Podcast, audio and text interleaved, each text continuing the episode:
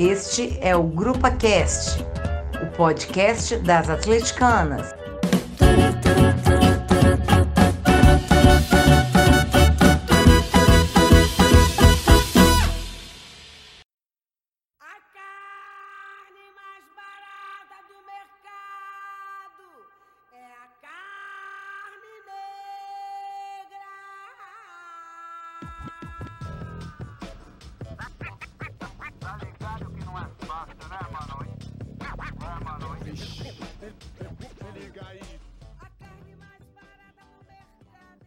Olá pessoal, estamos aqui para mais um Grupo Cast e hoje é um episódio muito especial.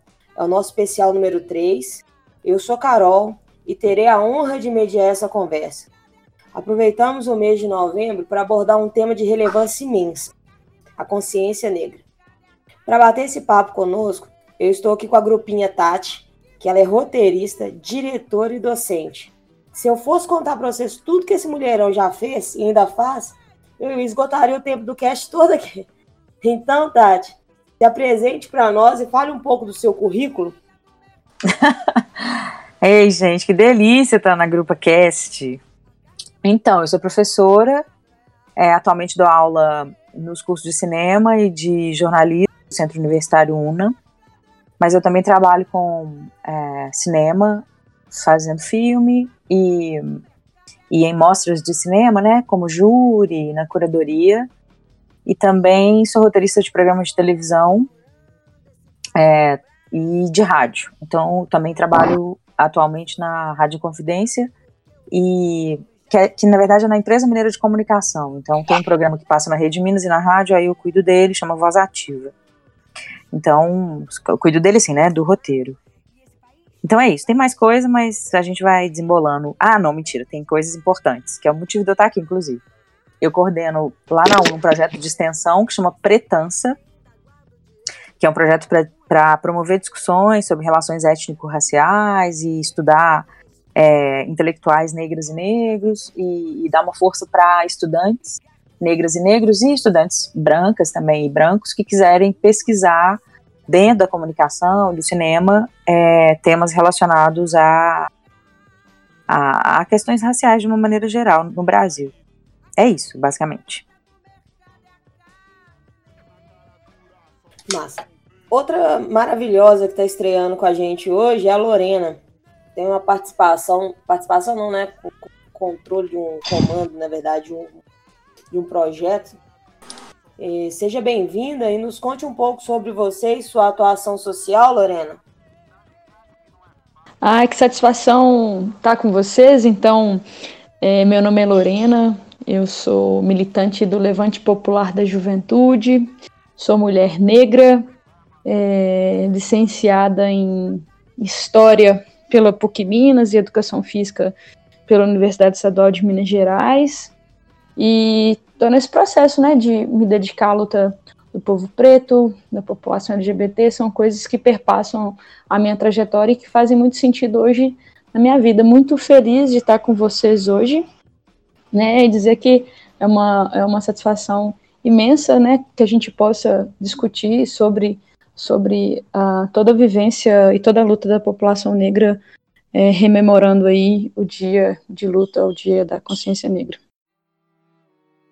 já veterana aqui no Grupo Cash, participando com a gente hoje, engrandecendo o debate. Fala um pouco para a gente sobre você, Pori. Oi, boa noite. Eu sou professora de História, formada pela UFOP. Fiz pós-graduação em Ciências Políticas e atualmente estou fazendo uma pós-graduação em Educação Inclusiva. E eu já eu milito em sala de aula pelo por uma história, por contar uma história real sobre a nossa condição de povo de ascendência negra, né? Eu sou mulher negra, militante, e eu fico muito feliz em estar tá participando dessa discussão que está cada vez mais viva, cada vez mais necessária nesses dias de hoje, né? Então a sala de aula é o, o meu a minha o meu lugar de luta, né? A minha, o meu lugar de entender e de buscar compreender essas relações que se constroem aí, principalmente com relação aos adolescentes, a construção de identidade, por aí vai. Gente, no dia 20 de novembro foi celebrado o Dia da Consciência Negra. E essa data foi escolhida por ter sido o dia da morte de Zumbi. É, hoje nós vamos discutir a importância de refletir sobre a posição dos negros na sociedade. E já pegando o gancho da morte de Zumbi, eu queria, Polly, que você começasse a falar para a gente a respeito dessa luta e de como essa data é importante para a comunidade negra e para a militância. É, Zumbi ele é um personagem que ainda é controverso na história porque você tem informações muito imprecisas, né? Porque o quilombo de Palmares foi destruído lá no século XVII e você tem pouco registro escrito sobre tal, mas é, a ideia do zumbi é uma ideia de, de luta, de permanência da, da, das características culturais, religiosas do povo negro e o quilombo de Palmares ele é um símbolo maior de resistência à escravidão no Brasil por ter sido um dos maiores quilombos, talvez o maior quilombo lá em Alagoas e no Brasil inteiro, né? Mas a, a luta quilombola ela se espalhou por todo o território do Brasil, do Brasil imperial durante todo o período em que o Brasil, infelizmente, foi um país escravista, o último país das Américas a abolir a escravidão e de uma forma é, muito elitizada, né, que ocorreu a nossa abolição. Então, é, o zumbi ele surge, o nome do zumbi surge como uma ferramenta de, de falar assim, olha, nossos heróis também podem ser homens negros e eu gosto muito de usar o termo, aliás, eu recomendo que a gente use o termo escravizado, porque você desnaturaliza a ideia da escravidão. Ninguém é escravo, ninguém nasce escravo, é, é uma constituição dada por alguém. Você se tornou escravizado porque alguém te escravizou. E essa condição a gente luta aí a partir dessa, desse reconhecimento do, do 20 de novembro como Dia da Consciência Negra eu, eu costumo dizer que não é um dia de celebração, mas um dia de reflexão, porque não, ainda não temos muito o que celebrar sobre esses processos da negritude aqui no Brasil, né?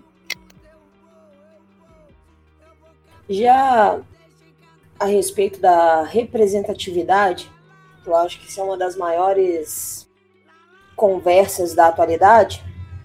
É, o quanto vocês acham que é importante para o movimento e para a quebra dos preconceitos e paradigmas enraizados, essa representatividade, essa visão, serviço.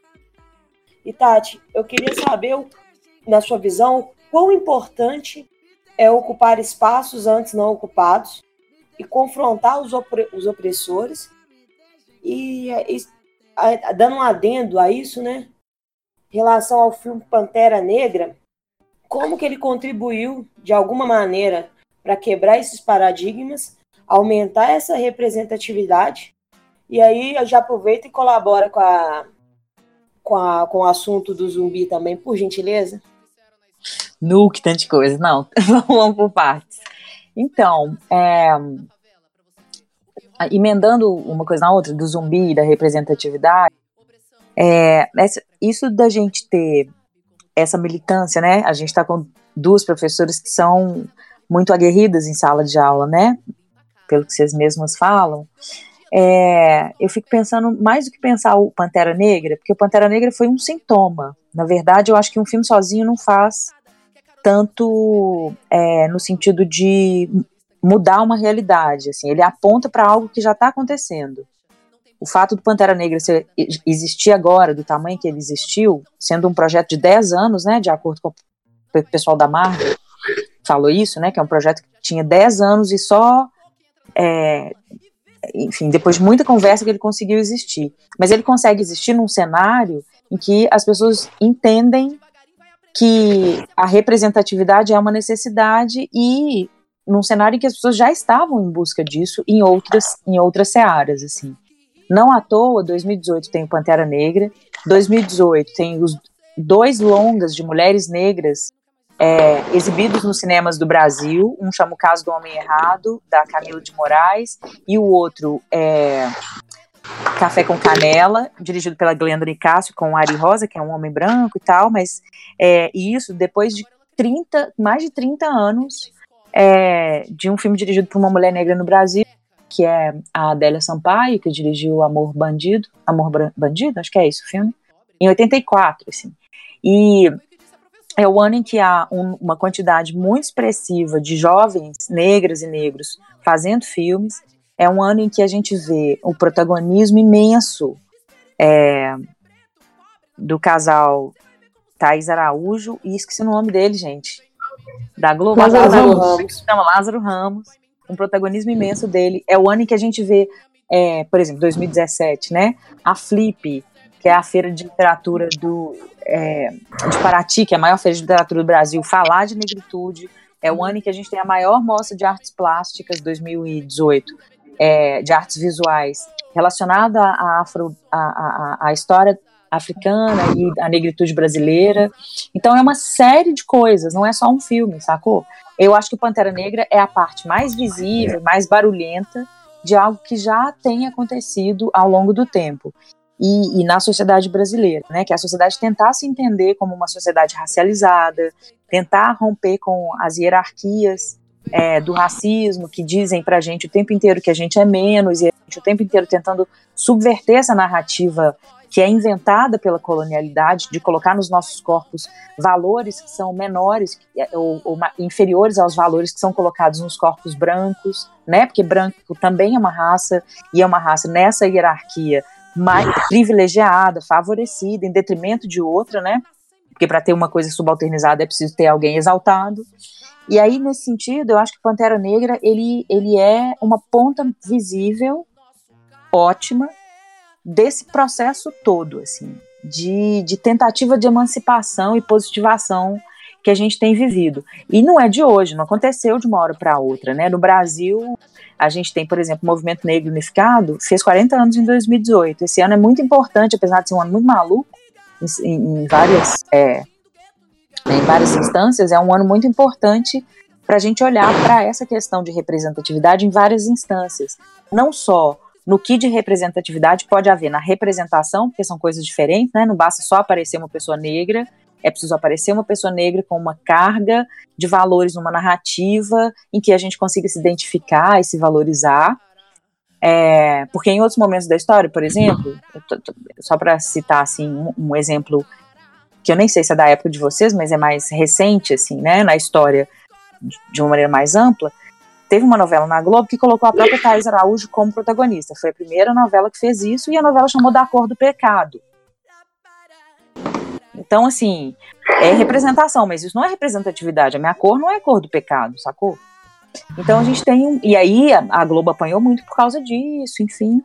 Então eu acho que a gente tem um conjunto de coisas favoráveis agora que de fato dizem de um momento histórico importante que a gente vive na atualidade, é, de positivação da imagem, da nossa imagem, da nossa autoimagem. Não à toa, é, pensando em imagem e corpo, a gente tem visto uma quantidade imensa de pessoas negras assumindo cacho, assumindo crespo, né?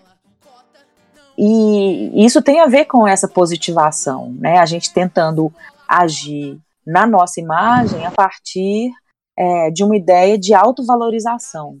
Então, o Pantera Negra me parece mais um sintoma do que algo que de fato é, provoca provoca também, ele alimenta, né? Uma coisa que já está instalada, que é, que é essa ascensão da nossa autoestima. Ah, e em relação ao zumbi, tem a ver com essa recuperação da nossa história, né? Apesar dessa, dessa coisa controversa toda, né? Que já foi dita.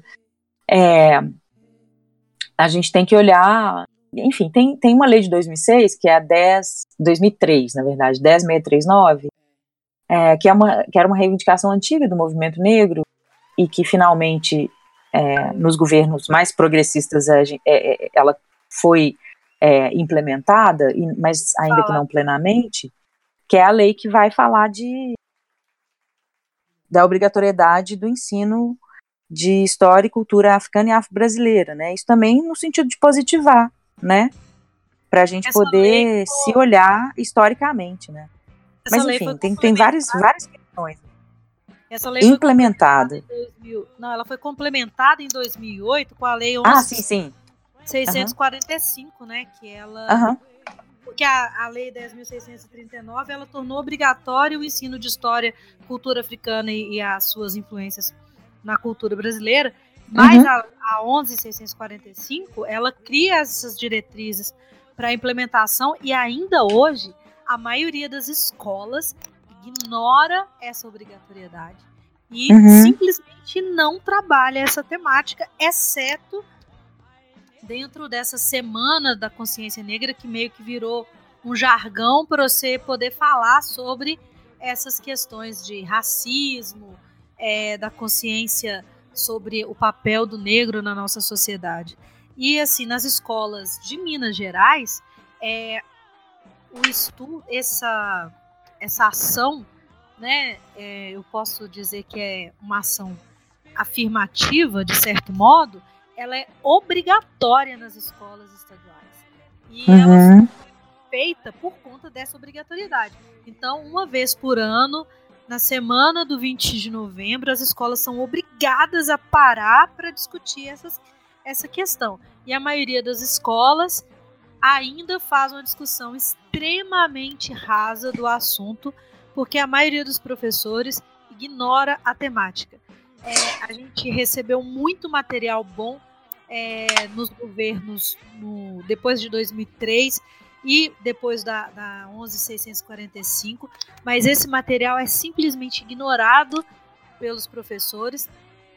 A partir de 2003, os livros didáticos vêm com capítulos exclusivos para essa discussão, mas ainda assim eu conheço professores que simplesmente pulam esse capítulo no, durante o decorrer do ano letivo, sempre com a desculpa, ah, não dá tempo de estudar isso, mas passa seis meses estudando história da Europa e feudalismo.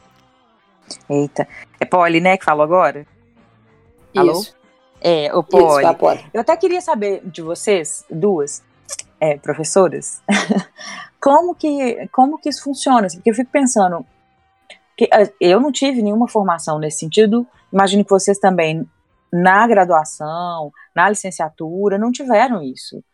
E a gente que dá aula, a gente é eternamente estudante, né? Tem- mas demanda um grande esforço para a gente se atualizar o tempo inteiro.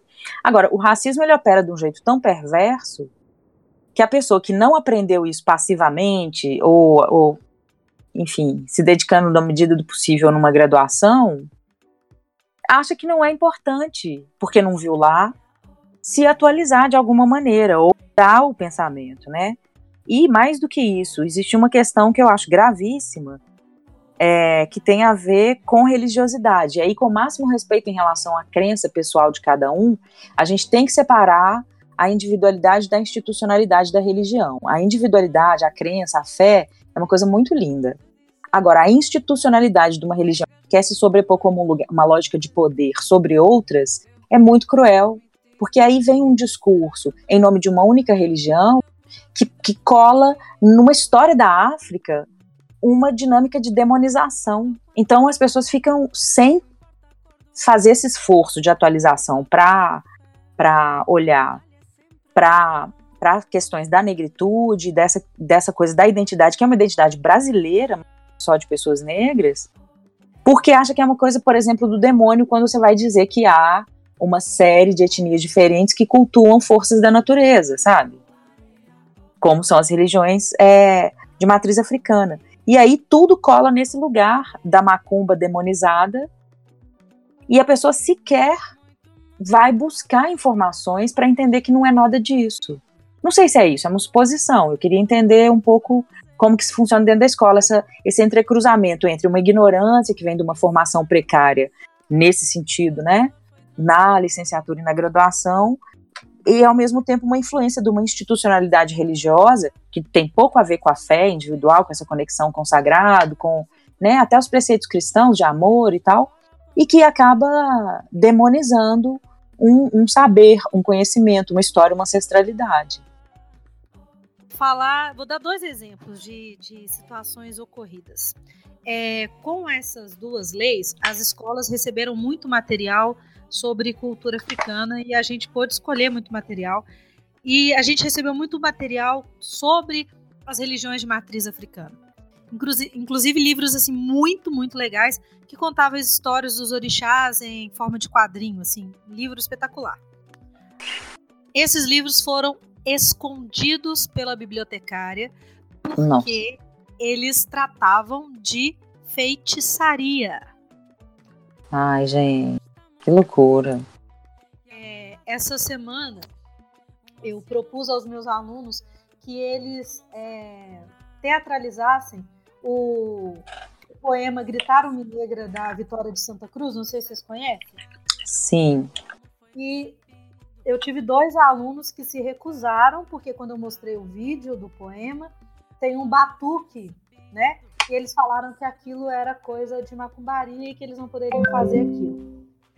Então, assim, essa questão da institucionalidade religiosa, ela é muito presente porque as pessoas sempre associam estudar a história é, da África, a história dos africanos, a essa ideia sempre pautada nessa ideia de religiosidade e dessa condenação, dessa demonização das religiões de matriz africana. É, e aí a gente tem problema com pais que se que vão à escola reclamar que essa temática está sendo trabalhada dentro de sala mesmo, né? De alunos que torcem o nariz e que se recusam a fazer o trabalho porque se trata de demônio. E especialmente de uma corrente que está crescendo absurdamente agora, que são é, essas correntes neopentecostais extremamente preconceituosas. E é aquela coisa, eu não me interesso por saber o que, que é, como é. Não. É do demônio, é do capeta, é pumba, se eu mexer, eu vou, vai baixar o santo em mim e eu vou sair rodando com a pomba gira. São falas que eu já ouvi dentro do carro. E de gente muito nova, que desconhece o que, que é. Então, assim, a ideia do, dessa sacralidade que a gente pensa de que é sagrado, ela só se impõe ou só se coloca para as religiões, para a religião cristã de modo geral. Porque tudo que vem diferente disso, ele é demonizado. Não é visto como, nem mesmo às vezes, como manifestação cultural, mas algo que é demonizado, que tem que ser refutado, que tem que ser negado, porque isso fere essa cristandade que foi construída aí. E aí a gente sai do, do campo da fé, né, da, da, do campo de que ah, se eu acredito, se eu sou cristão ou não, se o fulano é cristão ou não, há uma demonização muito grande. Então a gente tem alunos que são do candomblé ou da umbanda que jamais têm coragem de se manifestar é, e dizer livremente que praticam, que são praticantes dessas religiões de matriz africana. Ou alunos que. Olha. Oi. Só para eu complementar a respeito disso, na semana passada, no Dia da Consciência Negra, na verdade, teve uma palestra na minha empresa com a rainha do. Gente, eu esqueci agora o nome do. Dos Arturos aqui de contagem, que é uma. Oi? Maravilhosos, diga-se de passagem. É, sim, são. A, a comunidade histórias maravilhosas, nos ensinou muito. E uma coisa que me assustou muito foi ela falar que ela recebe excursões de escolas e que na nas excursões os professores pedem a ela para abordar o assunto religioso, porque eles não podem fazer isso na escola. E isso me deixou muito assustada, porque o único lugar que a gente ter esperança de mudar uma realidade, é exatamente o lugar onde está coibindo essa mudança. E, e principalmente o fato da maioria das discussões que ela relatou, isso vem das escolas particulares. Então, é mais assustador ainda, porque é uma camada totalmente privilegiada e que é blindada desde pequeno. Então, eu acho que é uma, uma questão de formação muito perigosa.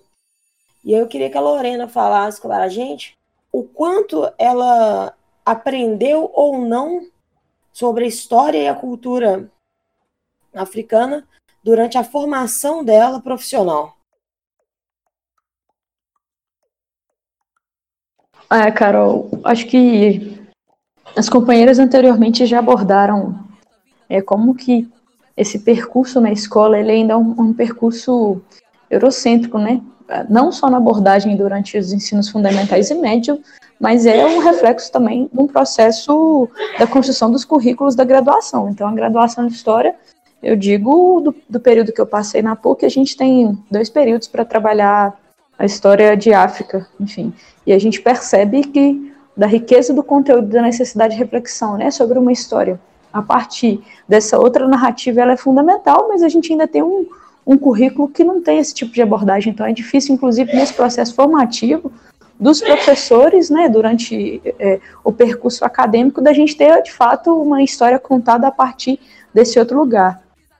Acho que uma outra coisa que é significativa é, é que é muito importante a gente demarcar é, a, a, o, o Dia da Consciência Negra, mas ao mesmo tempo a gente também tem que ter um olhar crítico, por exemplo, sobre a ausência é, da representatividade das mulheres nessa história. Então, se a gente tem né, o Dia da Consciência Negra, pela questão, é, pelo patriarcado, pelo machismo, nós percebemos que a história dessas mulheres, né, que são tão importantes, ainda são invisibilizadas. Então, a gente reforça muito ainda o lugar desses homens, mesmo homens negros na história, a gente reforça esse lugar, mas ainda deixa de contar sobre a história dessas mulheres que foram lideranças, né, que comandaram quilombos, enfim, que estiveram na luta também pela, pelo patriarcado e pelo machismo. É, a minha atuação hoje está tá um pouco afastada da escola, eu estou numa diretoria é, do Estado, trabalhando nas políticas de promoção da equidade, então eu tenho dedicado meu, meu, meu tempo aí. Ao estudo uh, do impacto né, dos determinantes sociais e saúde na vida das pessoas. E aí, o que, que os determinantes falam, né? Assim, eles falam das diferenças que seriam evitáveis no acesso das pessoas aos serviços de saúde e na qualidade de como esse serviço é ofertado. Então, existem as barreiras que estão colocadas pelas questões econômicas, culturais, de modos de vida, de pensar, enfim, é, de transporte, é, todas essas questões elas podem se traduzir em barreiras de acesso. Elas dizem de como que vai se dar o nosso acesso não só na saúde, mas nesse caso às políticas públicas. E aí, uma das grandes questões que nós precisamos pensar aqui, o racismo ele é um determinante social em saúde. Por quê? A, tá, é, é, colocado, né, como, como a colega abordou anteriormente, né, das, de todo esse histórico do nosso país, né, é, da vida da, dos, das pessoas negras.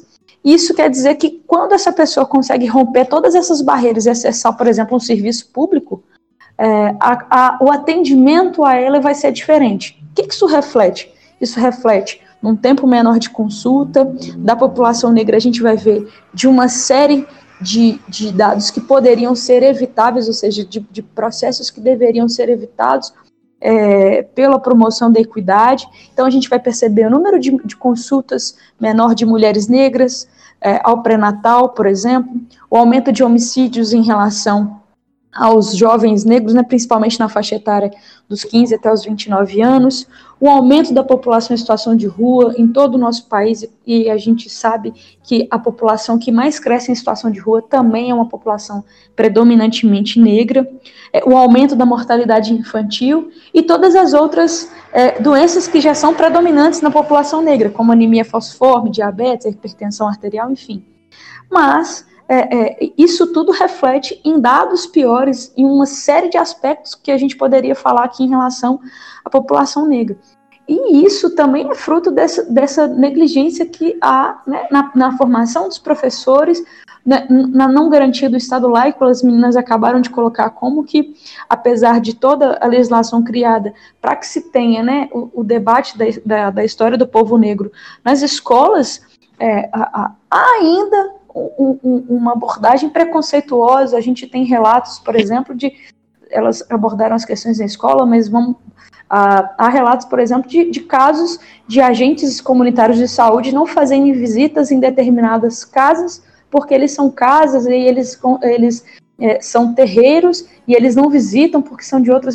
Como que essa questão religiosa ela afeta não só na escola, mas ela afeta na assistência social, ela afeta na saúde, ela afeta em vários aspectos da população, fruto do racismo nas políticas, fruto do processo sócio-histórico do nosso país e fruto da perpetuação através dessas, dessas, desse tipo de mentalidade, né, que de fato não traz a diversidade dessa população e as suas questões para o cotidiano. Então, eu tenho me dedicado né, nos últimos tempos a essas questões da saúde, e a gente poderia falar aqui longamente de todos os dados relacionados à população negra e da sua diferença em relação ao acesso e à qualidade, enfim, porque a gente percebe que isso perpassa o cotidiano dessa população. Né? De tempo que ela vai demorar para chegar numa consulta, a gente vai perceber, por exemplo, a grande quantidade da população negra é, nos quilombos, em zonas, em zonas rurais, que vão ter as barreiras geográficas, enfim, a falta de informação, ou uma informação quando é prestada é, de uma linguagem que não é adequada para aquele público que está sendo atendido. Tem uma série de questões que vão, vão perpassar o cotidiano dessas pessoas, né, que vão dizer do seu acesso, é, das suas questões de vida e como que o racismo está presente no seu cotidiano. Meninas, uma outra coisa que eu queria conversar com vocês é referente à autoestima das crianças e adolescentes negros. Esse assunto é algo que, assim, eu tenho certeza que nós quatro vivemos, porque eu acho que não tem nenhum adolescente, nenhuma criança negra que não, que não tenha passado por isso. Eu acho que ele é muito mais afetado do que qualquer outro. A gente cresce com a ideia de que nós não cumprimos um padrão, principalmente de beleza, e que por isso nós não somos aceitos. E após esse período de, de adolescência e, e da infância, acontece uma situação reversa. Que quando a gente cresce, a gente passa a ser sexualizado, que é uma ideia contrária da falta da beleza. Aí o negro vira o bem dotado, a, a negona vira fogosa e por aí em diante milhões de outras coisas. E, e essa objetificação também destrói essa autoestima, porque ela te mostra que você só serve para aquilo. E um assunto que vem sendo bastante abordado dentro da comunidade negra é o racismo institucional, aquele que está tão naturalizado na sociedade que nem nós vemos como racismo durante muito tempo. E além dessa questão né, da sexualização do corpo negro, nesse fim de semana eu estava assistindo um vídeo no Twitter, eu até é, compartilhei, porque foi um, um experimento, na verdade, que mostra as imagens de pessoas para um grupo de pessoas. E aí eles têm que falar o que vem naquelas fotos. O resultado é muito triste, porque quando eles veem pessoas brancas na imagem, eles falam que vem empresários, uma grafiteira, ou um homem ou uma mulher cuidando da casa e alguém com muita pressa. Quando mostram as pessoas negras, eles falam que é garçom motorista, que é uma pichadora, que era uma doméstica, um jardineiro e um ladrão. As pessoas estavam exatamente com as mesmas roupas, nos mesmos locais, só muda a cor da pele. Então, esse julgamento que foi feito ali naquelas imagens é um julgamento que é feito todos os dias pela sociedade. E por isso que a população negra é a que mais morre, a população carcerária que mais cresce, é, são os moradores de rua que aumentam muito mais entre a população negra, que foi exatamente isso que a Lorena acabou de falar. E o que, que você acha, Lorena, que pode ser o primeiro passo para a gente tentar combater esse racismo institucional? Olha, é, a, a, eu acredito que o primeiro passo para se né, enfrentar o racismo institucional é reconhecer que existe racismo. Né? Eu estou atualmente num, numa, num cargo em comissão e é natural que em algumas reuniões você chega e a pessoa sempre pergunta é, de quem que eu sou estagiária, sabe? Então é naturalizado, é como se nós não pudéssemos ocupar esses lugares. Então tem que ter uma reflexão. Acho que a outra medida é de fato corroborar com a ideia de cotas. Isso é fundamental para ter, para que nós tenhamos esse processo de reparação, né? Que é histórico. Então, é, é, pensar a longo prazo em que medidas que precisam ser feitas, né? Melhoria da oferta de serviços públicos, enfim, de acesso à educação, de acesso à saúde, mas ao mesmo tempo é um é processo que precisa acontecer agora. Então, não tem como a gente esperar, né, por longos anos. A gente tem que pensar no, no processo de agora. Por isso que eu acredito, e, eu, e, é, e é nítido quando a gente vai, né, é, é, faz alguma roda de conversa, algum processo formativo nos cursos de medicina, em alguns cursos da saúde, né, a gente percebe que há o crescimento dessa população antes é, que antes não ocupava esses espaços. Então, população negra, população indígena, população né, periférica, enfim, de baixa renda, de ocupar esses espaços. Mas isso é fruto de um processo de reparação social. Né? Eu acho que o racismo vem para poder apontar que o debate da meritocracia não cabe para a população negra. Né? O racismo vem nos dizer cotidianamente que não é só um esforço maior que vai me fazer chegar a determinado lugar, mas isso é um, uma série de conjuntos e de contextos que precisam é, ser melhor é, ofertados à população negra. É uma dívida histórica que nós temos com a população negra no nosso país. Então, na saúde, nós temos desde 2009 já a Política Nacional de Saúde da População Negra, que ela vem para poder dizer né, que existe o racismo, que o racismo perpassa, então, o acesso dessa população aos serviços de saúde e que, que, e que é necessário discutir as propostas, diretrizes e estratégias para poder reduzir essas desigualdades que seriam evitáveis, que são os determinantes sociais de saúde. Então, acho que é fundamental pensar no processo de reparação, né? A, a, os dados da saúde, né, os dados da educação, os dados da assistência social, vêm para poder dizer é, que, a, que o acesso dessa população está colocado em questões culturais, em questões econômicas, em questões de acesso ao longo da sua vida. E que isso diz, é, inclusive quando nós né, entramos na universidade, se a gente não tem, por exemplo, né, a, as políticas de permanência para os estudantes indígenas, enfim, que vem, vem, vem de um outro contexto cultural, que não é só garantir que ele entre né, né, nessa faculdade, mas garantir o seu processo de permanência.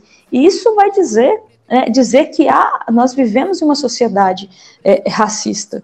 É, e o que você colocou anteriormente também, Carol, acho que isso você colocou muito bem, dizer que é como que o racismo é, perpassa a questão da nossa, auto, da nossa autoestima, da nossa autoimagem, e como que é um processo doloroso, né? Quando a gente pensa na nossa infância, quando a gente pensa na adolescência, enfim. Acho que a, a, a Tati que falou no início, né, da, da importância de nós termos, né, o crescimento de eventos, a, a, de, de, enxergarmos mais pessoas que nos representem na TV, enfim, em outros espaços, né, que a priori a população negra não, não, não era protagonista, e mas ao mesmo tempo a gente tem que perceber que, mesmo sendo a maioria do, do nosso país ainda, a gente ainda ocupa um número menor. Quando a gente pensa, né? Entra no avião, tem um número menor de pessoas negras. Quando a gente entra, num, quando a gente vê, por exemplo, né, a, a, fotografia de posse, né, de ministérios, a gente percebe que ali vão estar é, predominantemente homens, brancos, é, heterossexuais, enfim. A gente ainda não consegue nos enxergar em todos esses espaços. Então, é muito difícil, de fato, né, a construção dessa autoimagem, de uma, de, de uma autoestima, a, a se pensar por todo esse processo que nós passamos na infância e na adolescência. E ao mesmo tempo, como que também a gente vê o crescimento de um mercado voltado para a população negra, mas que não tem uma correlação com o afroempreendedorismo, que vai ter muito mais interesse né, em saber que nós somos a maioria da população e que nós consumimos. Não necessariamente o crescimento desses produtos que nos atendem, né, ligados à questão da, do, do, cabelo, enfim, a questão da, da roupa, de outras, de várias questões da nossa vida, não necessariamente isso está vinculado né, ao reconhecimento das nossas necessidades singulares para essa oferta, mas sim que nós somos um grande nicho para consumo. A gente entra numa loja hoje de produtos de cabelo, você vê fileiras inteiras ali trazendo aquele, mas ao mesmo tempo não há a, a, nenhum debate de fato é, sobre a, algum trabalho dessa empresa, por exemplo, com mulheres negras que, que, que são empreendedores. Não, eles só querem, na verdade, o nosso dinheiro. Assim. Então, por isso que eu acho que é importante que a gente também pense é, em formas né, de trazer né, os produtos, as ideias que hoje né, o afroempreendedorismo traz para que a gente também fortaleça esse trabalho que tem sido desenvolvido por outras pessoas que estão na luta, nas periferias, enfim, nos grandes centros, e que valorizem né, esses saberes é, que estão sendo construídos, não só recentes, mas saberes populares também ancestrais. É, tem muita é. gente que fica defendendo só essa parte do black money aí, né? É, como a gente como mercado consumidor e não como pessoas que de fato demandam um acesso pleno a uma dinâmica que é da cidadania, né? E, e, e tem, isso tem a ver também com o simbólico. Acho, acho importante é, ressaltar isso também. Mas eu queria voltar um pouco nessa história da adolescência, assim. É, menos pela. Oi. Só, só um instantinho, só para eu falar uma coisa a respeito disso, que vai, eu acho que vai até dar um gancho para você falar a respeito. Uhum, uhum. Porque quem me conhece hoje já me conheceu de dread, provavelmente. O pessoal da grupa todo me conheceu de dread, por em diante. Mas eu até um ano e três meses atrás, eu tinha o cabelo, fazer progressivo, meu cabelo era liso. E eu cresci com essa normalidade. Para você ter um cabelo legal, para você ter um cabelo bonito, você tem que ter um cabelo liso. E eu fiz isso durante muito tempo. É, eu também não sou vaidosa, então o cabelo liso facilitava demais, então para mim eu também não estava ligando muito não. Chegou um momento que começou a me incomodar um pouco e eu, e eu gostei muito do dread, li muito a respeito, demorei muito tempo, demorei por volta de três anos para tomar coragem, digamos assim, para colocar. Coloquei dread numa sexta-feira à noite, cheguei em casa, dormi. Quando foi no sábado de manhã que eu acordei, que eu olhei no espelho, foi o, o meu encontro comigo mesmo. Foi um encontro de identidade muito forte. Eu olhei para o espelho e pensei, gente, por que, que eu demorei tanto tempo? Por que, que eu não fiz isso antes? Eu me via muito mais eu naquele momento. E para mim foi uma identidade tão importante que eu eu tenho vontade de falar disso sempre, para as pessoas não se esconderem atrás daquilo que é imposto para ela durante tanto tempo. E até mesmo na questão da autoestima, né? E aí eu queria que você completasse a respeito disso, dessa autoestima na adolescência e o tanto que pode mudar o resto da vida da pessoa. Ah, eu, bom, eu vou falar isso, mas eu vou falar duas coisas. Uma é, é a maneira cruel, absurdamente cruel, com que o racismo faz a gente ter raiva do espelho. Ter raiva do espelho que tem na casa da gente, no, no, no, no vestiário da escola, no banheiro público que a gente frequenta. Não sei quantas de vocês ou das pessoas que estiverem nos ouvindo passou rapidinho pelo espelho quando estava em público em algum momento da vida, sobretudo na adolescência. Mas não aquela coisa da adolescência que é um corpo meio estranho mesmo, que cresceu mais um pedaço que o outro, mas como um, um, uma imagem que você não quer ter. Assim, é uma pele que você não quer ter, um cabelo que você não quer ter, porque o que é desejável como normalidade, não só como beleza, mas como possibilidade de, de sucesso, como possibilidade de inteligência, como possibilidade de tudo que é positivo num ser humano, não está nesse lugar do seu corpo. A, a, nossa sociedade, ela nos massacra psiquicamente é, todos os dias, nas imagens que a gente vê, na, nas narrativas às quais a gente tem acesso, as princesas da nossa infância. Então, é uma construção muito sofisticada para fazer com que a gente não, não se veja com, com afeto, com amor, né? A nossa autoimagem é muito prejudicada nesse, nesse, é, nessa fase né, da vida, que já é uma fase difícil para qualquer pessoa, né, independente da raça, mas quando você vive numa sociedade racializada que Você está ouvindo o Grupa Cast, o podcast das atleticanas. É, te submete a, a um lugar simbólico inferior, você acaba comprando essa história, introjetando essa história, né? Aí você fica com raiva do seu próprio cabelo, enfim. É, então, nesse sentido, essa, virar essa chave é muito difícil, assim, é muito importante a gente ver outras mulheres ou outros homens, ou outras pessoas negras em posições de destaque do jeito que são, para que a gente consiga é, entender que a gente não sozinho há outros ideais de beleza também. Isso eu estou ficando só nesse, nessa seara, que é mais a que eu trabalho, que é da representação e da representatividade. Mas eu queria dizer de uma outra coisa, assim, nós aqui somos sobreviventes, né? É, porque além desse massacre simbólico, existe uma questão que é política, institucional, de eliminação de corpos, da vida, de, eliminar, de impossibilidade de futuro para uma quantidade enorme de adolescentes negras e negros, sobretudo os meninos, né? Que são assassinados. Tem um genocídio em curso a cada 23 minutos, um jovem negro. A gente conversou aqui um tanto, uma pessoa já morreu. Todos os dias muito por conta da conformação histórica da nossa sociedade, né, que, que, que relega pessoas negras a uma condição mais precária, né, 70% das pessoas que recebem até 300 reais por pessoa é, dentro da casa são, é, é, são pessoas negras, então, assim, é uma condição precária, e é uma condição precária exposta a uma violência nas duas pontas, porque a maioria dos policiais que morrem são negros, que estão na ponta, porque pessoas negras não chegam alto na hierarquia militar, policial, estão lá como bucha de canhão para morrer há anos, igual tiveram sempre, desde a Guerra do Paraguai, etc., no Brasil, né?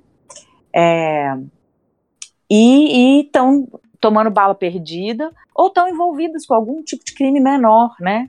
Como, por exemplo, o tráfico. Porque é, a gente, é, é, é, nos nossos corpos é colada essa imagem do crime, né? É, como diz, disse a Elisa Lucinda numa palestra que ela deu aqui, ela falou assim: Eu tenho medo é de um cara de terno com uma mala na mão, esse aí que é criminosíssimo. Não é o menino preto que está no meu bairro que eu tenho que temer, né? Assim, em relação a quem que, que vai cometer um crime maior.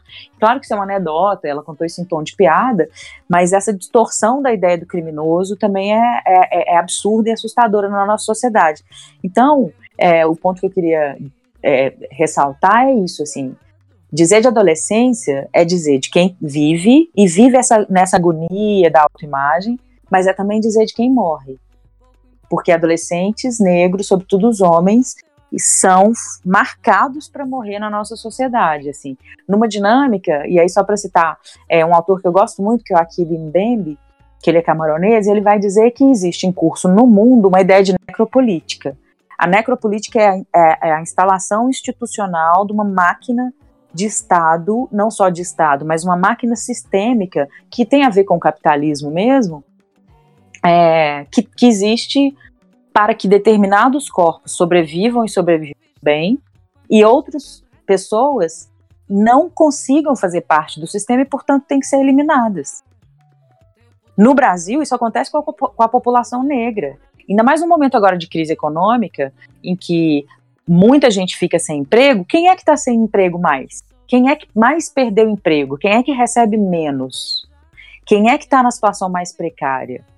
E, portanto, quem é que esse mercado de trabalho não vai reabsorver quando, se a gente voltar a ter algum tipo de vigor econômico novamente no país?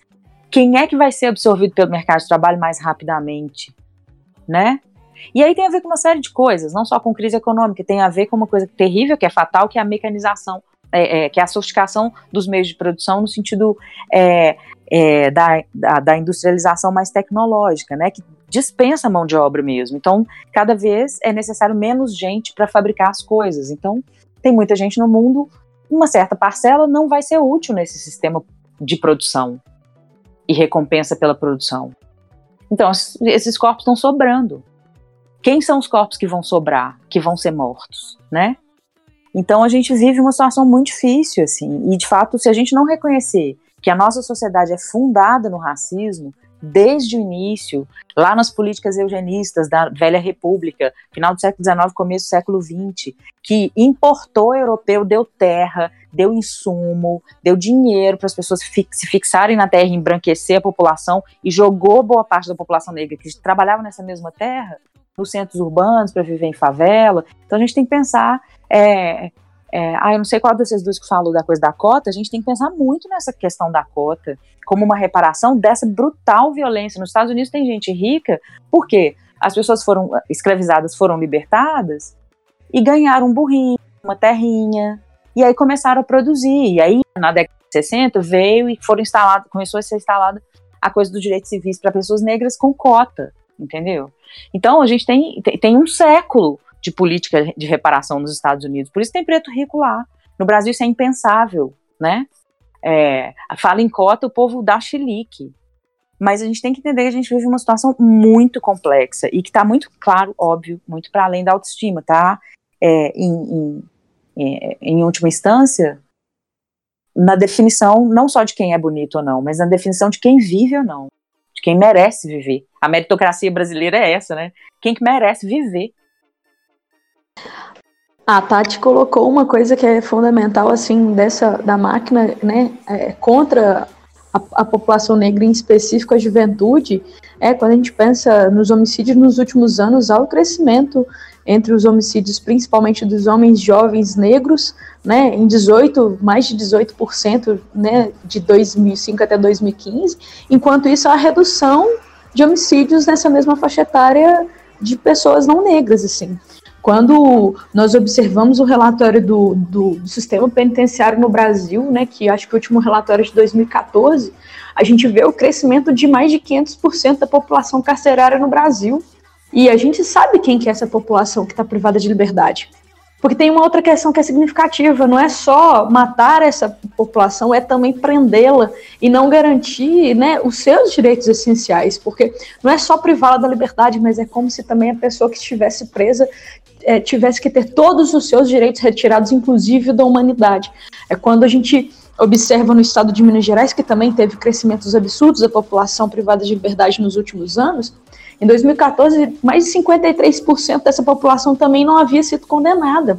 O que isso quer dizer? Pelo mesmo crime, um jovem, né, porque a, a prevalência hoje também no sistema prisional adulto em Minas Gerais é de uma faixa etária de, dos homens jovens, né, dos homens negros jovens, a gente, a gente percebe que pelo mesmo, pelo mesmo, é, pelo mesmo ato, esse jovem negro ele vai estar tá preso, porque a gente também tem um sistema, né, uma defensoria pública que é, que é insuficiente para o número de pessoas que precisam ser atendidas. E aí uma pessoa, né, provavelmente branca, classe média, classe média alta, que teve cometeu o mesmo delito, ela vai ter condições de pagar um advogado e não cumprir, não cumprir aquela pena e cumprir um, outro tipo de medida né, assistencial ou num tempo menor, porque vai ter condições né, é, de ser julgada e de ser condenada. A gente também tem o crescimento do sistema socioeducativo e uma grande reincidência desse, desse jovem, né, esse adolescente em conflito com a lei, entrar no sistema prisional adulto, porque é um sistema que não, de fato, né, direciona esse, esse adolescente a ainda uma predominância dos, do, do, no sistema socioeducativo, não só em Minas Gerais, mas no Brasil inteiro, de, de, de, de, de, de homens, né, de, de homens é, no sistema em, em relação à comparação às mulheres, mas a gente vai perceber que há o crescimento também da, da, da, da entrada desse, desse adolescente no sistema prisional adulto, porque a gente, apesar de no sistema socioeducativo a educação ser um, né, um, uma, um processo obrigatório, a gente vai perceber que, que há, um, há um, em torno desse contexto uma série de questões que não vão favorecer né, a, a, saída desse adolescente, sua, sua inserção né, no mercado de trabalho, enfim, no acesso à educação, no acesso às demais políticas, e aí você tem a, a entrada dele no sistema adulto por um delito mais grave, porque assim, para além de não resolvermos um problema para a vida desse, desse indivíduo, a gente inclusive faz com que ele retorne cometendo, cometendo delitos mais graves, assim. Ou seja, o sistema ele não, não dá conta né, é, é, em relação à violência de fomentar o acesso a outras políticas. Minas Gerais tem a segunda maior população privada de liberdade do Brasil, mais de 70 mil pessoas privadas de liberdade, quase 75 e tem o, o, o maior programa de acesso ao emprego durante o cumprimento é, de medida né, do, sistema, do sistema prisional adulto. E aí a gente tem o, o melhor dado que é 30% de pessoas em situação é, é, com condições de serem, de trabalharem né, em, em, durante o cumprimento dessa medida. Ou seja, as demais pessoas elas estão dentro do sistema, né, fazendo o quê? Elas não têm. A, a, a, e fora isso, a gente tem que pensar em outras questões como unidades superlotadas, ausência do acesso à saúde, a ausência do acesso à educação, enfim, a gente tem hoje o sistema socioeducativo é, relacionado às mulheres né, as adolescentes que, que têm algum, algum ato infracionário, elas vão ser direcionadas a, a Belo Horizonte, porque você não tem essas unidades no interior. Aí o que, que você vai ter?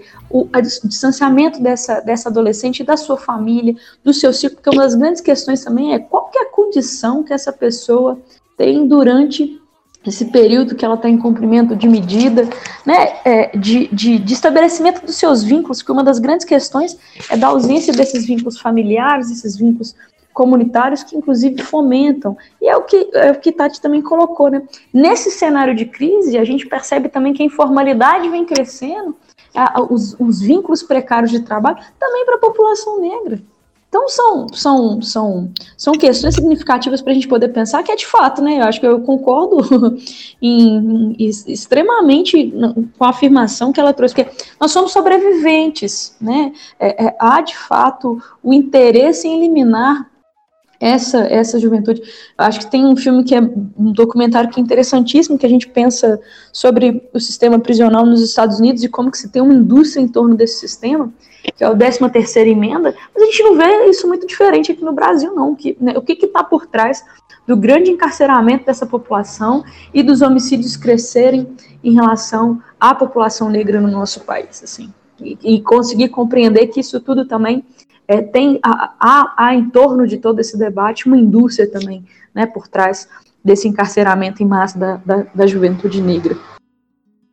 É, eu queria apontar uma porque assim a gente sempre essa questão, apesar essa questão extremamente importante do encarceramento, do reconhecimento da identidade, ela é uma questão tão perversa que a gente às vezes esquece que ela vem sendo construída historicamente, porque a gente toma consciência dela é tão impactante, né? Então, assim, quando a gente fala dessa consciência, a gente está pensando, primeiro, reconhecer que há uma classe de todos os privilégios, enquanto nós, negros, somos excluídos desses privilégios, é, que esses privilégios geram uma injustiça, assim, abissal, e essa injustiça, ela gera um abismo de oportunidades. É, a, a gente pegar, por exemplo, que a gente tem que criar um deslocamento dessa zona de conforto, de entender que as questões raciais são naturalizadas e por isso a identidade e o reconhecimento da beleza do, da mulher negra, do homem negro, ela é sempre relativizada. Você sempre tem aquela, nossa, ela é tão bonita, é uma negra tão bonita, é um negro tão bonito. Raramente você usa é, esse, essa questão racial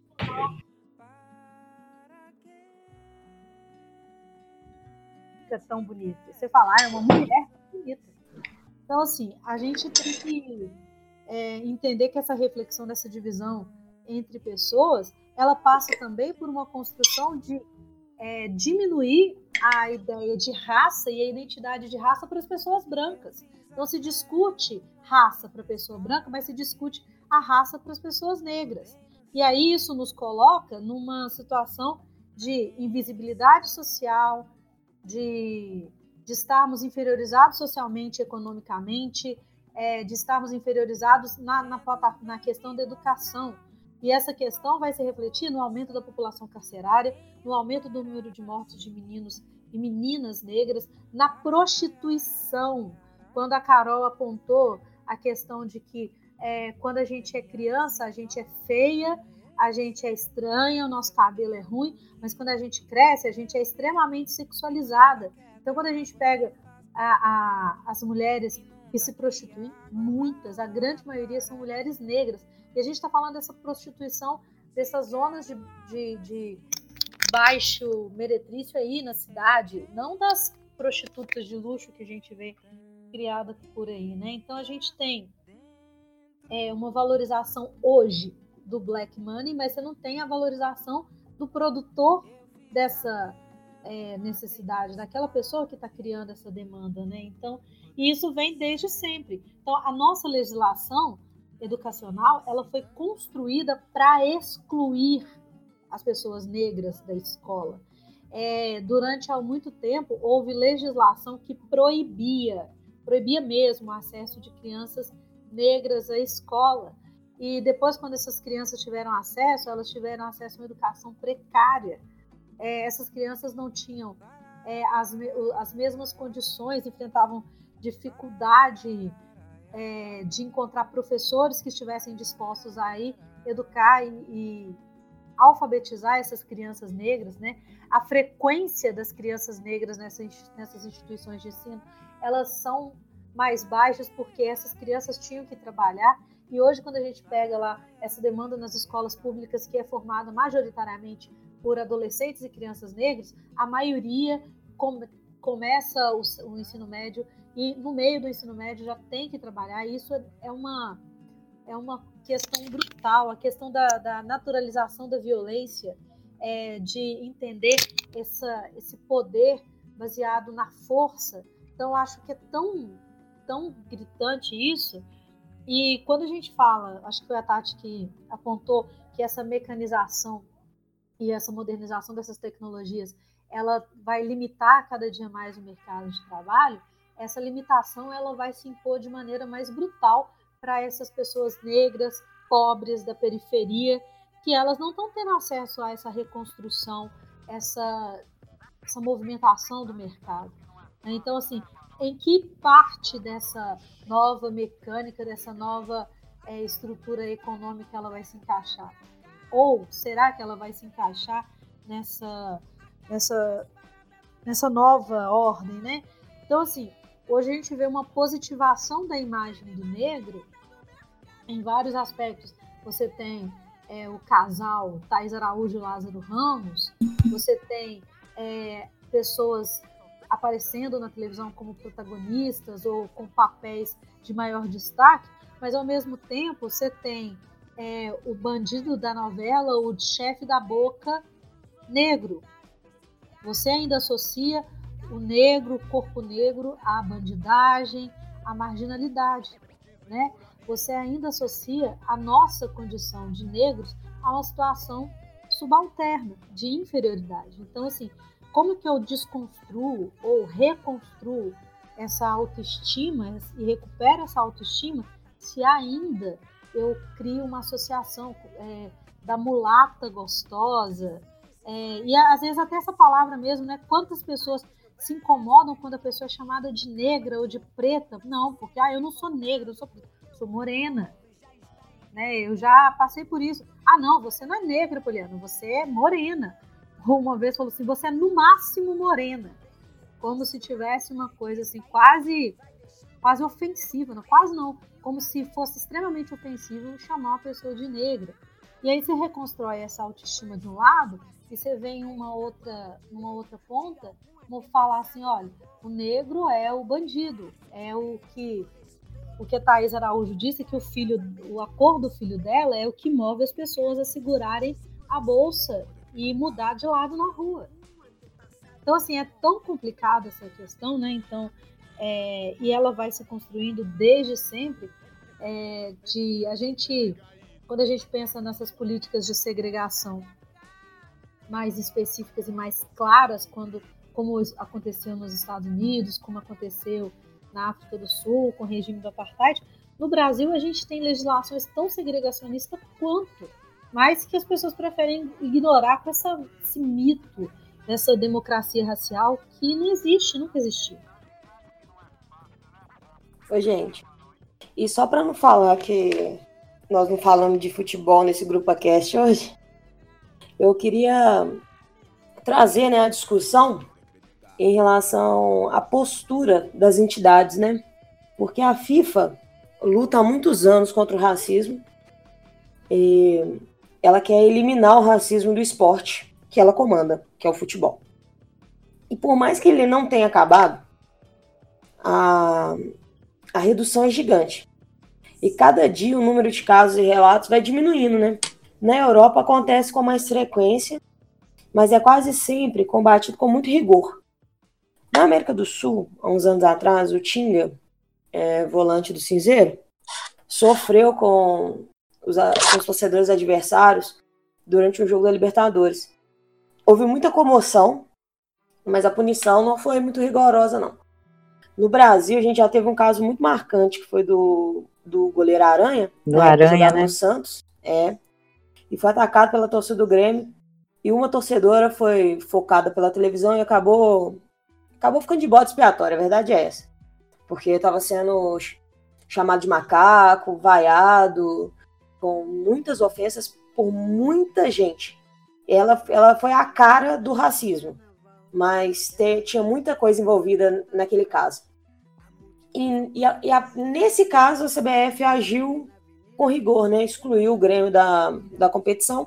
Apesar de que o Grêmio, para mim, já estava eliminado, porque não ia conseguir virar lá na Vila nunca. Mas, independente disso, a CBF cumpriu seu papel. E me choca ter racismo no futebol, porque os nossos maiores ídolos nacionais do futebol são negros. Mas Pelé é o rei do futebol. Uhum. O Garrincha era um gênio do esporte. É, na seleção a gente teve Romário, Rivaldo, Dida. Isso eu vou falar só o que a galera vai lembrar com essa facilidade, porque são os mais recentes. No futebol feminino, a gente tem a Formiga, que para mim é a jogadora mais importante de todos os tempos do futebol maior, feminino. Maior de todos.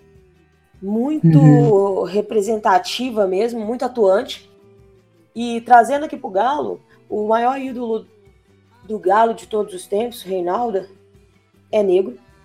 O nosso maior camisa 10 da história, que também é o maior camisa 10 da história do Barcelona, é negro o nosso maior zagueiro da história, que fez o gol mais importante da nossa história, é negro. E mesmo assim as pessoas não valorizam o negro. E eu queria, Polly, que você Mas contasse pra gente um caso que você já me relatou no privado, que umas, uns alunos seus estavam fazendo um trabalho e não reconhecem o Neymar como um, atleta negro. Conta pra gente essa história. Então foi assim. Na semana passada a gente trabalharia a temática da consciência negra e os professores propuseram criar situações para discussão. E uma das propostas era criar álbuns que retratassem jogadores negros de sucesso, né? E os meninos colocaram vários jogadores, assim, de uma turma lá, colocaram vários jogadores.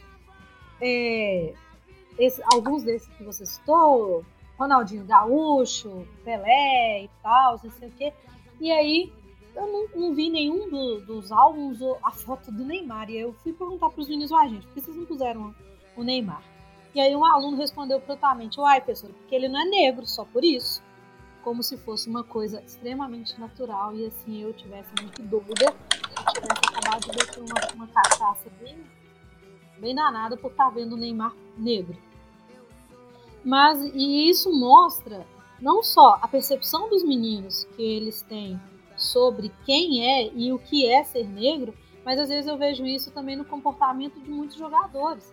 Então, às vezes, quando você fala assim, ah, no Brasil a gente não tem tantos episódios de racismo, em parte, às vezes, eu acho que é porque é, criou-se uma ideia de que, ah, fulano de tal não é negro, ele é moreninho, né? É, eu, eu sinto uma pesada carga racista nos ataques e nas ofensas, é, apesar de não ser é, explícita, quando a torcida do Galo pega no pé sistematicamente do Casares e do Elias.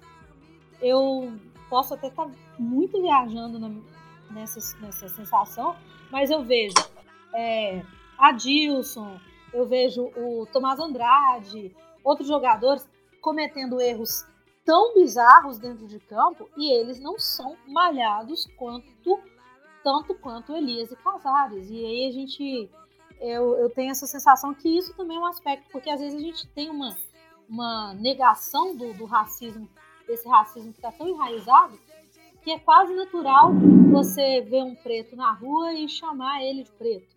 É, você falar assim, ah, porque no outro dia alguém estava comentando sobre o Patrick, e aí virou assim, ah, mas tinha que ser preto, sabe? Como se fosse a coisa mais natural do mundo. Então, é, eu não vejo esses jogadores, eu vejo com muito pesar, por exemplo, que jogadores com tanta influência como Neymar ou Pelé não se posicionem. Eu tenho pavor da falta de posicionamento do Pelé, por exemplo, de ele não se colocar nunca sobre essa questão, sabe?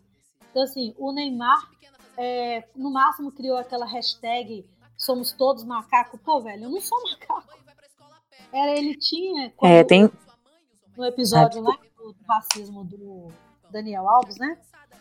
Então, assim, uhum. é, a ideia. Da banana, né?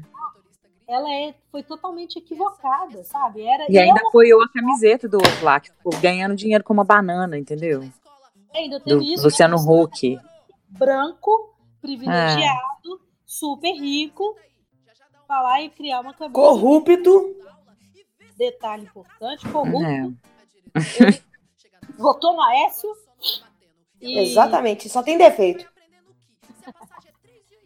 e ele vai e ganha dinheiro é. com isso. Eu não vejo os jogadores, assim, de modo geral, se posicionando com essa questão. Sabe, eu vi uma vez umas pessoas falando altas coisas assim sobre o Vinícius Júnior por conta. Ele tem esse estereótipo bem negroide mesmo, lábio muito grande e tal. E assim, como se fosse natural chamar ele de beiçudo, de, de outra hum. coisa.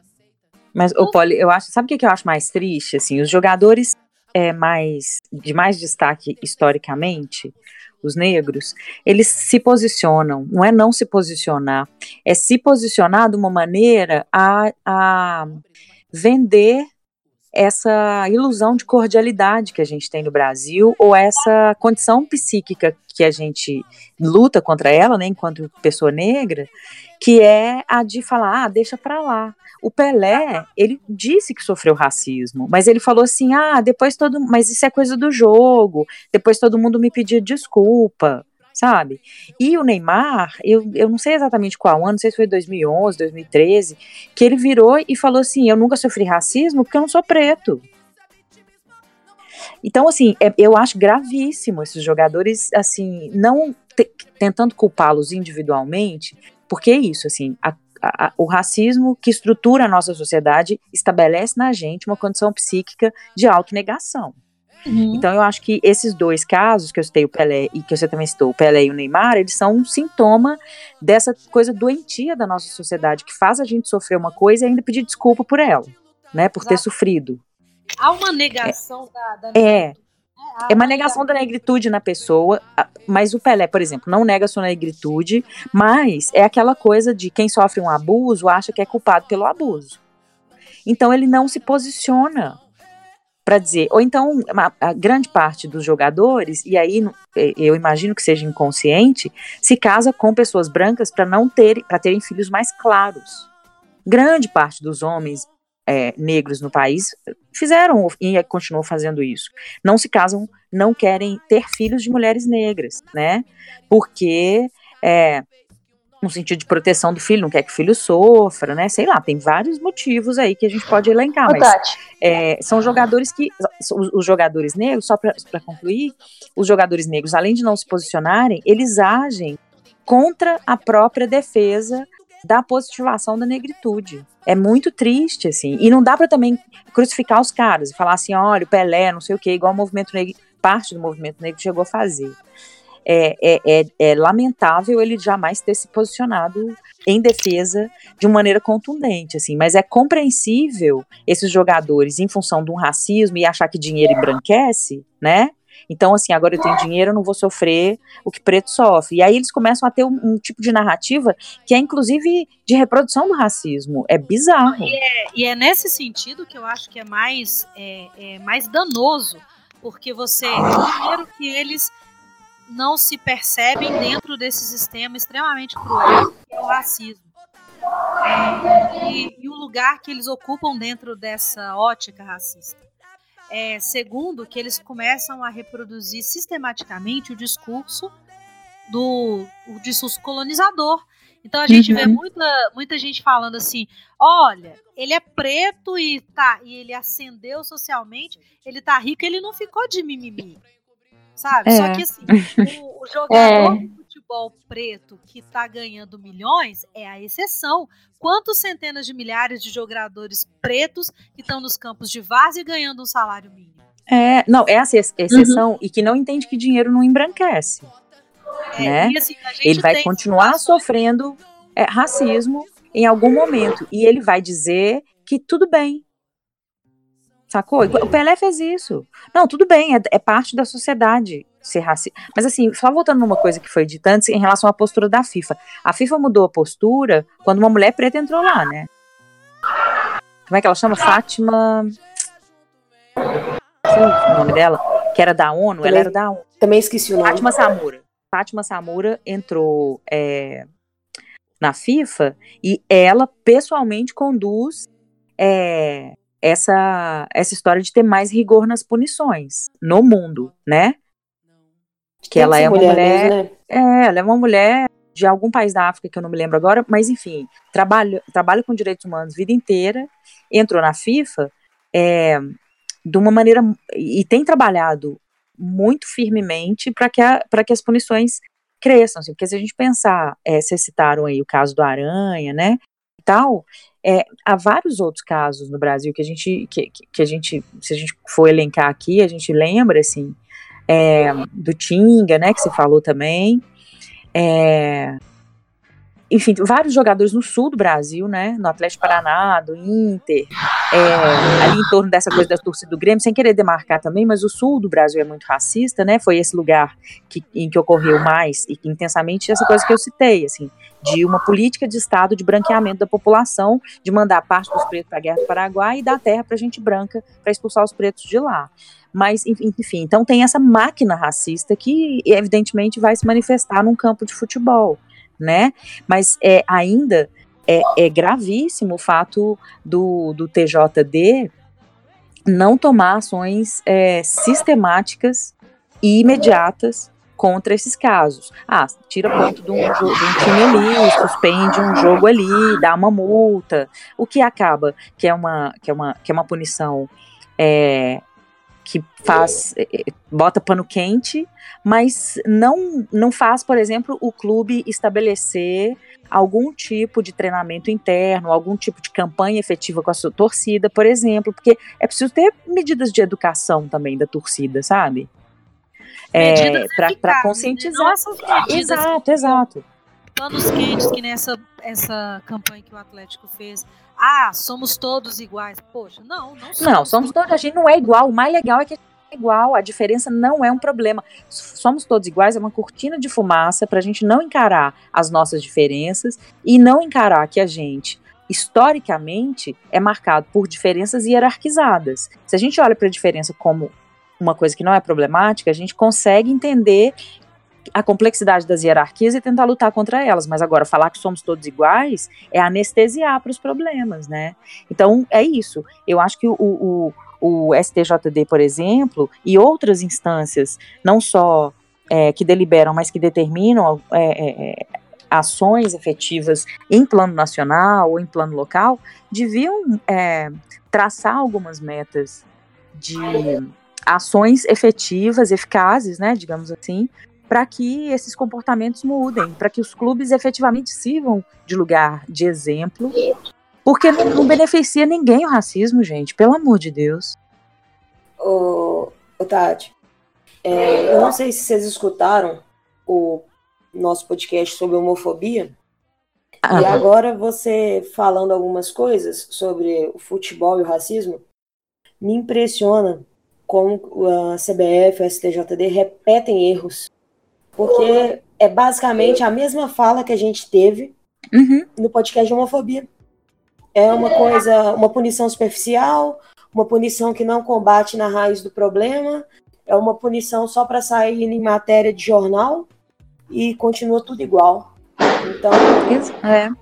Então, Não, em relação à homofobia, tem... em relação a, a questão, às questões de machismo, por exemplo, né? É, a coisa do futebol feminino agora que tem. Tá tudo, é tudo meio cortina de fumaça. Isso mesmo. É essa bem a ideia que eu tenho.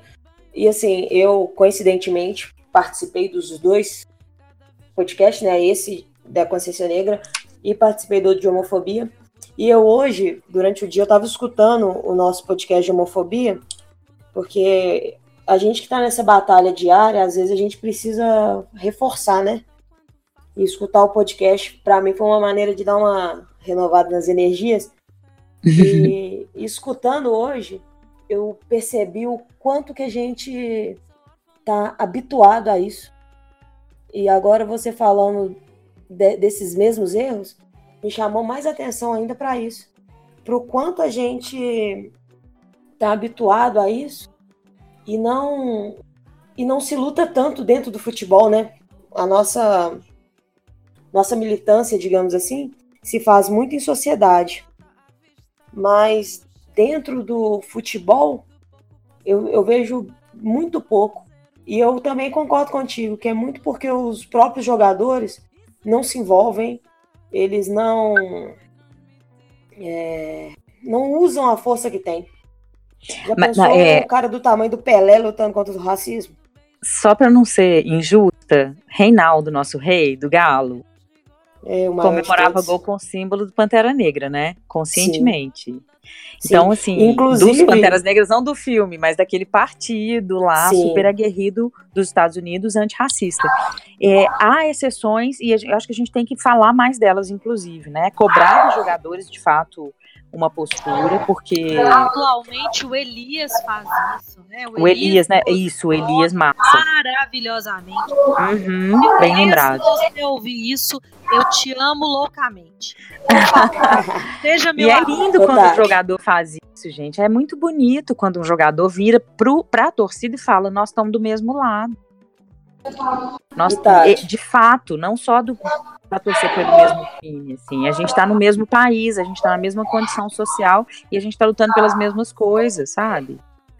Eu já falei isso em outro podcast e o rei tem um detalhe, ele até pelas lutas dele, tanto contra o racismo, contra a ditadura, ele teve a sua carreira muito encurtada e muito uhum. diminuída, porque uhum. o Pelé falava que o Reinaldo era o único cara que tinha mais habilidade que ele.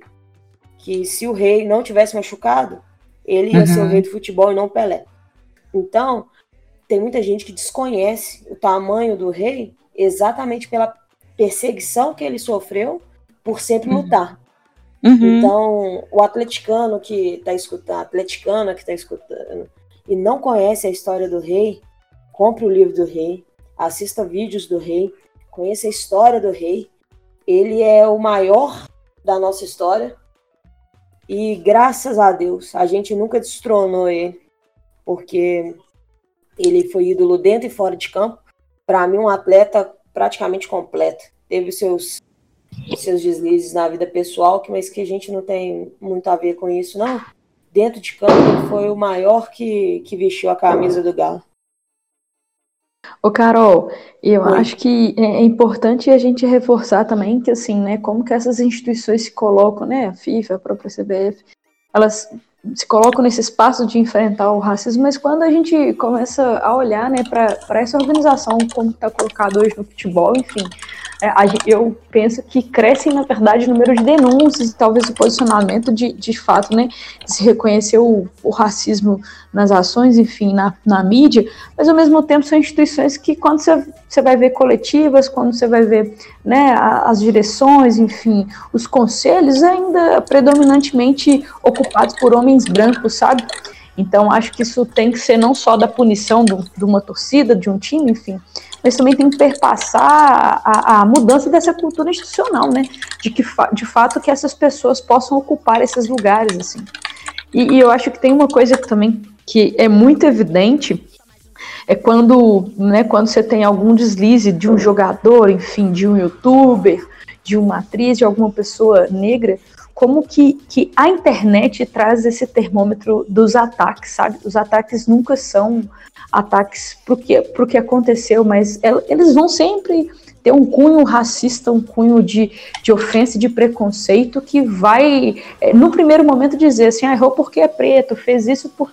Então, é, isso está colocado assim, né, no, no, cotidiano, até dessas pessoas que, que, ocupam.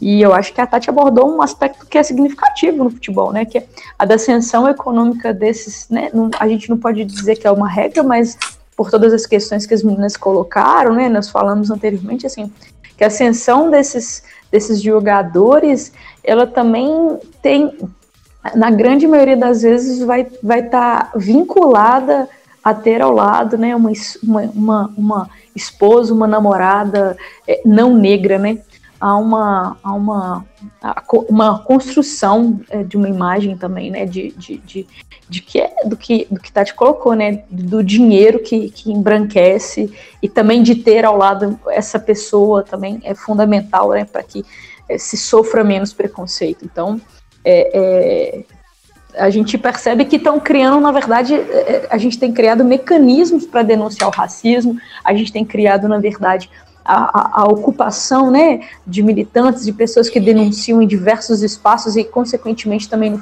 no futebol, essas situações, mas eu não, não acho, por todas as nossas questões né, da, da estruturação da nossa sociedade, não, não só no Brasil, mas fora dela, que, que vão reproduzir no cotidiano é, novas formas e novas roupagens do racismo, sabe? É, alô? Os homens construíram Deus, né, gente? Exatamente. vou, deixar, vou deixar o cutuque com quem tem mais propriedade. martelo. É, enfim, não vou entrar nisso não, porque é muito, é muito enfim, não, não cabe aqui a gente ficar discutindo isso e de novo vou repetir, assim, a fé individual, a individualidade, a gente tem que respeitar ao máximo. Agora, a institucionalidade da religião é problemática, porque, por exemplo, a institucionalidade da religião católica apontou para certos tipos de seres humanos em determinado momento da história e falou: essas pessoas não têm alma, essas pessoas podem virar objeto para serem vendidas, escravizadas, entendeu? Não, não foi a fé individual das pessoas, foi a institucionalidade da, da religião. O que, que eu estou chamando de institucionalidade? Um lugar de poder. Quando um lugar de poder não se mobiliza em torno do bem comum da sociedade, ele vai só reforçar a hierarquia.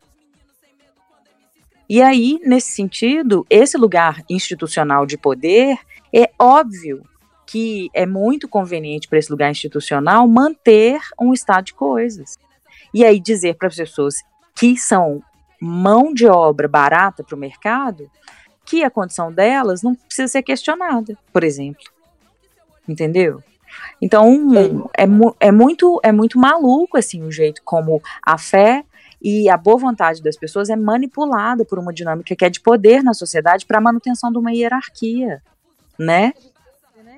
Desde sempre, desde sei lá quando, para a vida. E assim, a gente é, vê isso refletindo em todo, todo momento, esse lugar de poder. Quem está ocupando esses lugares de poder, né? Quem está dizendo que discutir a sua posição social a partir de uma discussão também etno-racial, ela é necessária? É quem é? É o negro? É o cara branco que está no púlpito também? É o cara que já é historicamente privilegiado. Ô meninas. Oi. É, esse assunto é muito vasto. A gente tinha que fazer um grupo aqui só para ele. Não, nós vamos ficar e... falando até meia-noite, né? Sei lá que Exatamente. então eu queria encerrar esse grupo, o grupo cast mais do que especial. Igual eu falei, esse tema é muito vasto. Eu tenho certeza que a gente ainda tinha muita coisa para falar, mas que ficará para uma próxima oportunidade. Eu gostaria muito de agradecer a vocês que participaram, dizer que eu me tornei fã de vocês, tanto na preparação para o cast quanto nesse uma hora e meia praticamente que a gente está papiando. Agradecer também a galera que está nos ouvindo e chegou até aqui com a gente. E eu queria abrir um espacinho para vocês se divulgarem, divulgar um pouco mais do seu trabalho, das redes sociais. E pedir para a galera, assim que encerrar, corre lá nas redes sociais da grupa, dá uma moralzinha para a gente, que a, o trabalho da gente não vai parar, não. A gente vai, vai entrar 2019 ainda mais forte. Então, acompanha a gente nas redes sociais, vai ter sempre novidade legal. Quer começar, Paula? A finalização? Eu tô feliz demais é, com esse cast. Foi tipo uma aula, assim. Muito obrigada, Tati, Lorena, Carol, assim, que prazer conversar com você sobre esse assunto.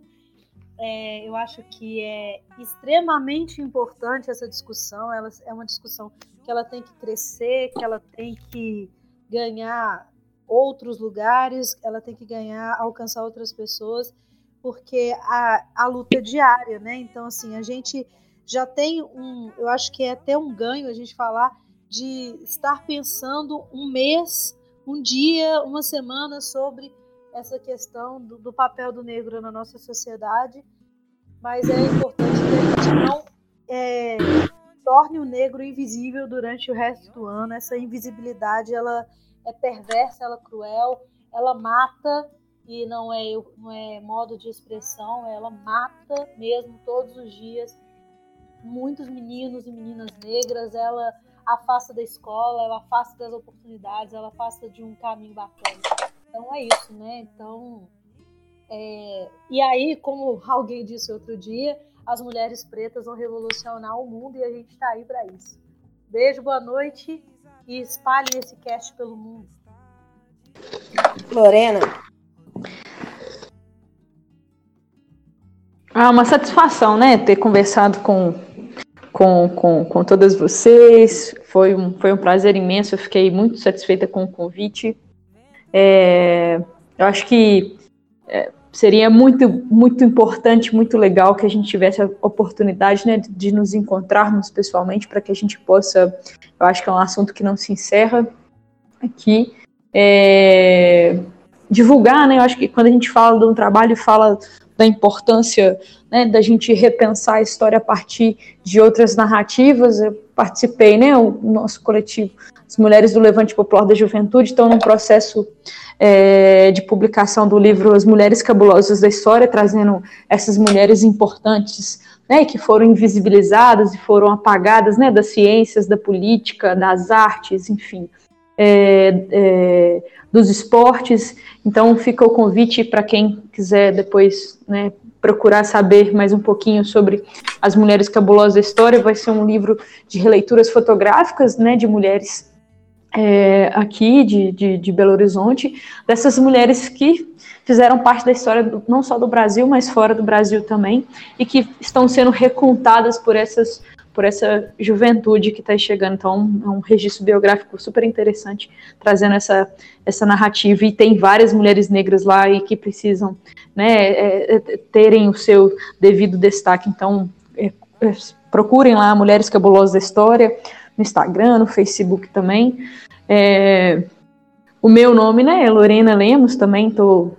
Mas não tenho nenhum trabalho nas redes sociais para poder divulgar, assim é, não, não, é, não é minha principal tarefa hoje, mas eu tenho certeza, né, que essa revolução ela, ela, ela acontecerá pela, pelas mãos de, de né, tantos e tantos é, que estão na luta como a gente.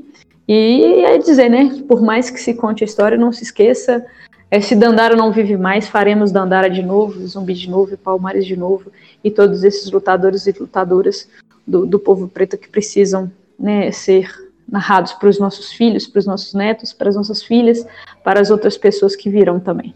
Foi um prazer imenso. Tati. Nossa, gente, eu sou fã de vocês demais, demais. Obrigada pelo convite. É, a única coisa que eu quero divulgar é, é o projeto Pretança. Procurem lá no Facebook, Instagram.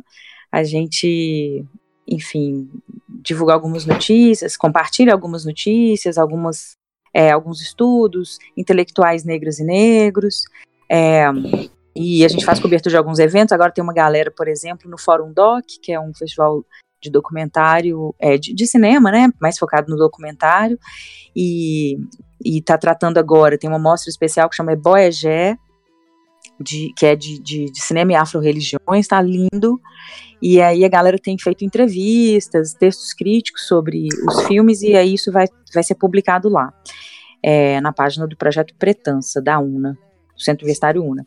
E é só uma coisa, assim, para encerrar, que a gente está falando muito de negritude e tal, e, e, sobretudo esse ano, a gente tem percebido, e é uma coisa que eu acho que a gente tem que incentivar, uma discussão maior sobre a branquitude, sobre esse lugar de privilégio, esse lugar de poder, sobre essas pessoas que inconscientemente reproduzem opressão por estarem em lugares de privilégio. Assim é, e não conseguem compreender a complexidade que é a sociedade racializada, porque são tidos como sujeitos universais, né? As pessoas brancas o, o, o, a raça é sempre o outro, negro. A pessoa branca não se entende como racializada, como parte de uma dinâmica de uma sociedade que divide, que hierarquiza. Então, a gente tem ouvido essa conversa mais recentemente e o que eu queria deixar era isso, assim, estimular as pessoas, sobretudo as pessoas brancas, a se pensarem como parte do problema e, portanto, a agirem para resolver o problema. Então é isso. Ah, então deixa é eu só isso. falar, deixa eu só falar mais uma divulgação aqui, lembrei, lembrei. Pode. Ah, nós vamos realizar, né, é, por meio da plataforma da Faculdade de Medicina, do Telesaúde da Faculdade de Medicina da UFMG agora, junto com uh, o Comitê Estadual de Saúde da População Negra, nos dias 3 e 4 de dezembro, de 9 às 12 horas, nós vamos fazer um web seminário sobre saúde integral da população negra. E aí nós vamos abordar questões sobre a saúde das mulheres, a história é, da população negra e toda a luta do movimento negro e as conquistas né, e, e, os avanços necessários em relação ao SUS, né, todos os desafios que estão colocados, enfim. E aí então a gente vai ter presença de pessoas da sociedade civil, da gestão, é, de técnicos que vão dialogar sobre as questões de saúde no dia, nos dias então 3 e 4 de dezembro. É gratuito, é só acessar medicina.fmg.br barra web simpósio barra saúde da população negra. Então é isso, galera. Eu queria pedir pro pessoal que gosta dos nossos episódios especiais, corre lá nas redes sociais da Grupa e deixa a sugestão de novos temas, porque a gente está sempre atento para saber qual o tema que vocês querem que a gente converse e que a gente abra discussão. Nos próprios post, posts, a, a galera da comunicação marca a gente que participou. Então, nas redes sociais da Grupa, vocês vão me encontrar lá também. Quem quiser papear com a gente. Eu, principalmente no Twitter, viu? Eu adoro. Podem ficar à vontade. Até o próximo, que já vai, se Deus quiser, vai ser comemorando a vaga da Libertadores. E beijo para todos vocês. Até mais.